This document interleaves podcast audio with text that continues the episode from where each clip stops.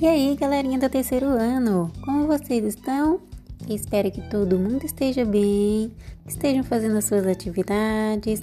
E agora chegou a hora da gente retomar os estudos com o Trilha 2, tá bom? No Trilha 2 a gente vai falar sobre contos, né? E nós vamos estudar sobre os contos maravilhosos, que são os contos tradicionais. E tem um monte deles que vocês já conhecem, né? Vocês já conhecem o conto tradicional da Cinderela, da Branca de Neve, da Chapeuzinho Vermelho que aparece na apostila. Então, a gente vai estudar um pouquinho com todas essas histórias bem legais, tá certo? Então vamos lá.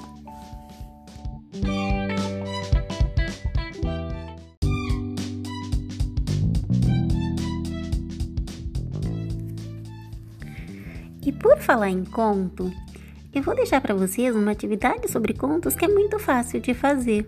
Ou você vai fazer o desenho do seu conto preferido no seu caderno, ou você pode criar uma lista de todos os contos que você conhece, inclusive circular aquele que você mais gosta, tá certo?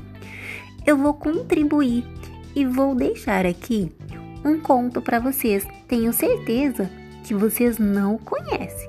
Será? Vamos ver, vou deixar uma pista. Lá no brejo tem um sapo que canta o dia inteiro. Para conquistar a princesa, canta rock metaleiro. A princesa, muito esperta, um beijo de amor lhe deu. E o sapo virou príncipe? O que foi que aconteceu? Será que você consegue adivinhar que história é essa? Bom, vou lê-la para você daqui a pouquinho.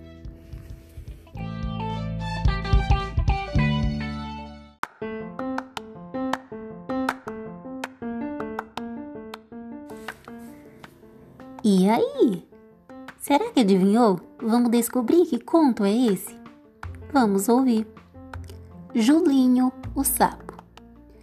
Julinho era um sapo que estava louco para ser beijado por uma princesa e virar um príncipe.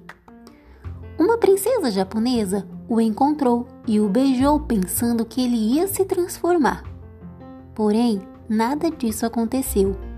Muito aborrecida, a princesinha jogou o sapo na água e voltou para o seu castelo, brava que ela só. Acontece que lá na lagoa o sapo Julinho ficou apaixonado. Decidido a lutar por seu amor, saiu pulando até o castelo com a intenção de se declarar para ela. E tanto insistiu e tanto cantou que a princesa resolveu casar com ele assim mesmo. Na hora do casório, o sapinho levantou o véu da noiva e sapecou-lhe uma beijoca na bochecha. Nesse instante, um milagre aconteceu. A princesinha deu um gritinho de charme e num zastras virou uma sapinha muito simpática. Hoje, o sapo Julinho e sua princesa vivem felizes num sobradinho ali no brejo, pulando de lá para cá e de cá para lá pararam de comer insetos e agora só comem pudim de arroz. Afinal, quem espalhou esta bobagem de que todas as histórias devem terminar sempre do mesmo jeito, hein?